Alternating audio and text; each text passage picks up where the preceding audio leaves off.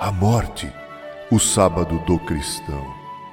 Escreveu Paulo aos Tessalonicenses no capítulo 4, versículo 14. Abre aspas.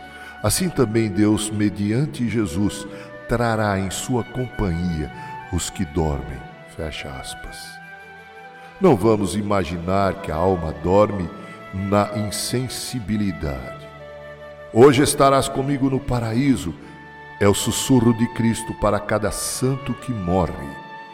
Eles dormem em Jesus, mas sua alma está perante o trono de Deus, louvando dia e noite em seu templo, cantando aleluias àquele que as lavou de seus pecados com seu próprio sangue. O corpo dorme em sua cama solitária na terra, sob o cobertor de grama. Mas o que é este sono? A ideia ligada ao sono é descanso, e este é o pensamento que o Espírito de Deus irá nos transmitir. Dormir faz de cada noite um sábado para o dia. Dormir fecha rapidamente a porta da alma e convida todos os intrusos a esperar um pouco para que a vida interior possa entrar em seu sossegado jardim de verão. O cristão desgastado pela labuta dorme tranquilamente, como faz a criança cansada quando dormita no peito da mãe. Ah, felizes daqueles que morrem no Senhor. Descansam de suas labutas e suas obras os seguem.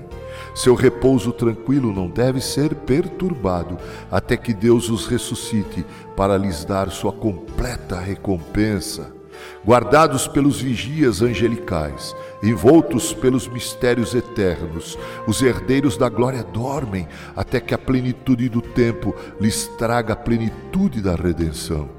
Que despertar será o deles!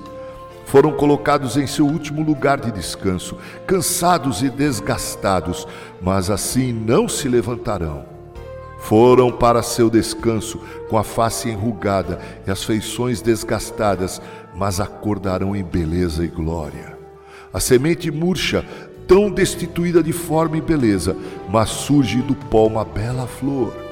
O inverno do túmulo dá lugar à primavera da redenção e ao verão da glória.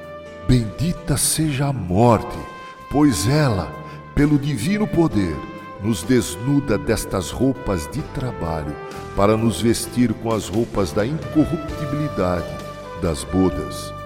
Benditos são aqueles que dormem em Jesus. Assinado Charles Spurgeon.